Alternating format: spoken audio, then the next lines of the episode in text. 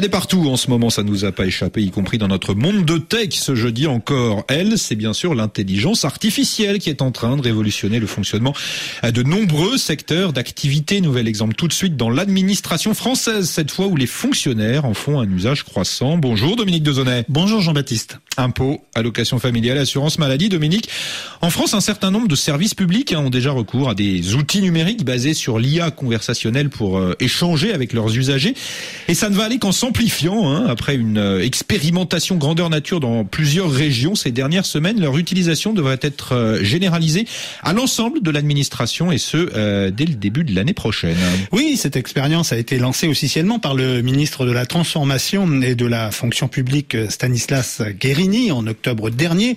Plus de 1000 fonctionnaires volontaires ont été équipés d'un programme d'intelligence artificielle pour les accompagner dans la rédaction des réponses en ligne qu'ils apportent aux usagers. Pour une question liée à un arrêt de travail, par exemple, l'agent utilise alors ce dispositif pour envoyer en un clic et quasi instantanément un courriel de 13 lignes. Évidemment, le contenu du message posté par l'internaute a été analysé par la machine qui se réfère à la base de données contenant les informations anonymisées et confidentielles de l'administré. Toutefois, la réponse apportée par l'IA est dûment contrôlée par euh, le fonctionnaire en charge du dossier avant son envoi. Les textes sont rédigés de façon convaincante, témoigne la plupart des agents qui utilisent ce programme. Et pour répondre euh, tout de suite à l'une des principales inquiétudes hein, soulevées par ce phénomène, Dominique, non, le recours à l'IA n'a pas pour vocation de supprimer des postes de fonctionnaires. C'est en tout cas ce qu'affirme le ministère de la fonction publique. Oui, ces outils euh, doivent être mis au service des agents pour leur permettre d'être plus efficaces sur certaines tâches afin de gagner du temps et ainsi renforcer le contact humain direct entre eux et les Français, affirme le ministère. La prochaine étape euh, du déploiement de ces dispositifs IA qui est en prévu normalement dans les premiers mois de l'année prochaine et de les implanter directement au guichet physique, que ce soit aux impôts, euh, dans les CAF ou à l'assurance maladie, et dans les maisons France Service, euh, qui sont des guichets de proximité installés au plus près des résidences de chaque citoyen.